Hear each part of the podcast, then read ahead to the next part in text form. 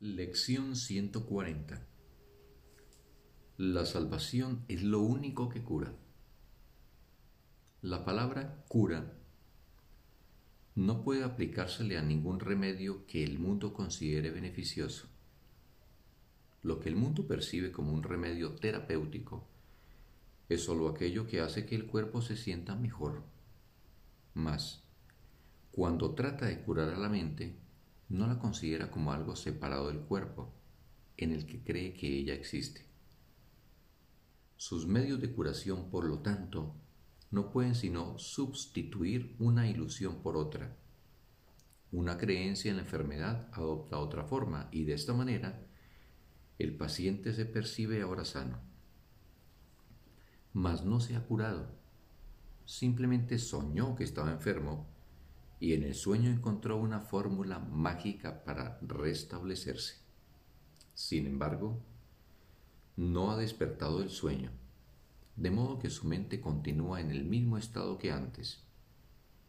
No ha visto la luz que lo podría despertar y poner fin a su sueño.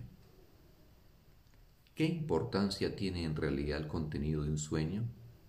Pues o bien uno está dormido o bien despierto. En esto no hay términos medios. Los dulces sueños que el Espíritu Santo ofrece son diferentes de los del mundo, donde lo único que uno puede hacer es soñar que está despierto. Los sueños que el perdón le permite percibir a la mente no inducen a otra forma de sueño, a fin de que el soñador pueda soñar otro sueño. Sus sueños felices son los heraldos de que la verdad ha alboreado en su mente. Te conducen del sueño a un dulce despertar, de modo que todos los sueños desaparecen y así sanan para toda la eternidad.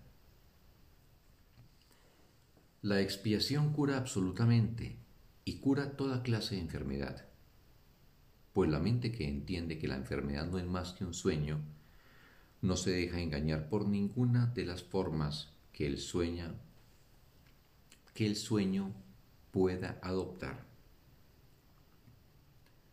Donde no hay culpabilidad no puede haber enfermedad, pues esta no es sino otra forma de culpabilidad.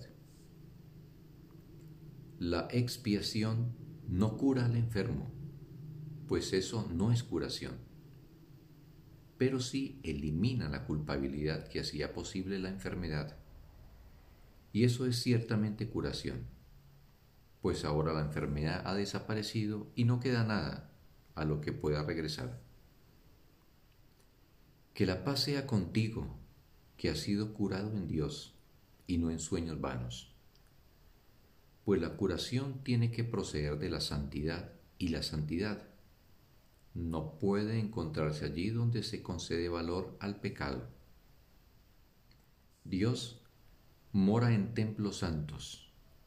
Allí donde ha entrado el pecado se le obstruye el paso. No obstante, no hay ningún lugar en el que Él no esté.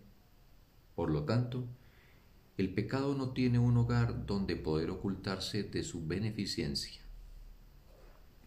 No hay lugar del que la santidad esté ausente, ni ninguno donde el pecado y la enfermedad puedan morar. Este es el pensamiento que cura. No hace distinciones entre una irrealidad y otra. Tampoco trata de curar lo que no está enfermo, al ser consciente únicamente de dónde hay necesidad de curación. Esto no es magia, es simplemente un llamamiento a la verdad, la cual no puede dejar de curar y curar para siempre. No es un pensamiento que juzgue una ilusión por su tamaño, su aparente seriedad, o por nada que esté relacionado con la forma en que se manifiesta. Sencillamente se concentra en lo que es y sabe que ninguna ilusión puede ser real. No tratemos hoy de curar lo que no puede enfermar. La curación se tiene que buscar allí donde se encuentra y entonces aplicarse a lo que está enfermo para que se pueda curar. Ninguno de los remedios que el mundo suministra puede producir cambio alguno en nada. La mente que lleva sus ilusiones ante la verdad cambia realmente. No hay otro cambio que este, pues, ¿cómo puede una ilusión diferir de otra, sino en atributos que no tienen substancia, realidad, núcleo, ni nada que sea verdaderamente diferente? Lo que hoy nos proponemos es tratar de cambiar de mentalidad con respecto a lo que constituye la fuente de la enfermedad, pues lo que buscamos es una cura para todas las ilusiones y no meramente alternar entre una y otra. Hoy vamos a tratar de encontrar la fuente de la curación, la cual se encuentra en nuestras mentes porque nuestro Padre la ubicó ahí para nosotros está tan cerca de nosotros como nosotros mismos. Está tan cerca de nosotros como nuestros propios pensamientos, tan próxima que es imposible que se pueda extraviar. Solo necesitamos buscarla y la hallaremos. Hoy no nos dejaremos engañar por lo que a nosotros nos parece que está enfermo. Hoy Iremos más allá de las apariencias hasta llegar a la fuente de la curación, de la que nada está exento. Tendremos éxito en la medida en que nos demos cuenta de que jamás se puede hacer una distinción válida entre lo que es falso y lo que es igualmente falso. En esto no hay grado ni ninguna creencia de que lo que no existe puede ser más cierto en algunas de sus formas que en otras. Todas las ilusiones son falsas y se pueden sanar precisamente porque no son verdad. Así pues, dejamos a un lado nuestros amuletos, nuestros talismanes y medicamentos, así como nuestras encantaciones y trucos mágicos de la clase que sean.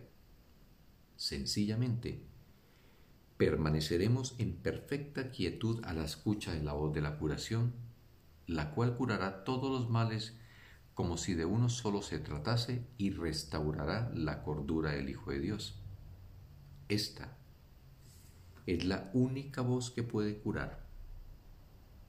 Hoy escucharemos una sola voz, la cual nos habla de la verdad en la que toda ilusión acaba y la paz retorna a la eterna y serena morada de Dios.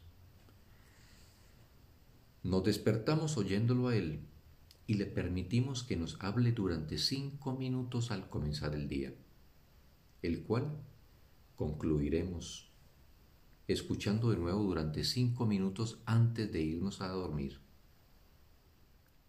Nuestra única preparación consistirá en dejar a un lado los pensamientos que constituyen una interferencia, no por separado, sino todos de una vez pues todos son lo mismo.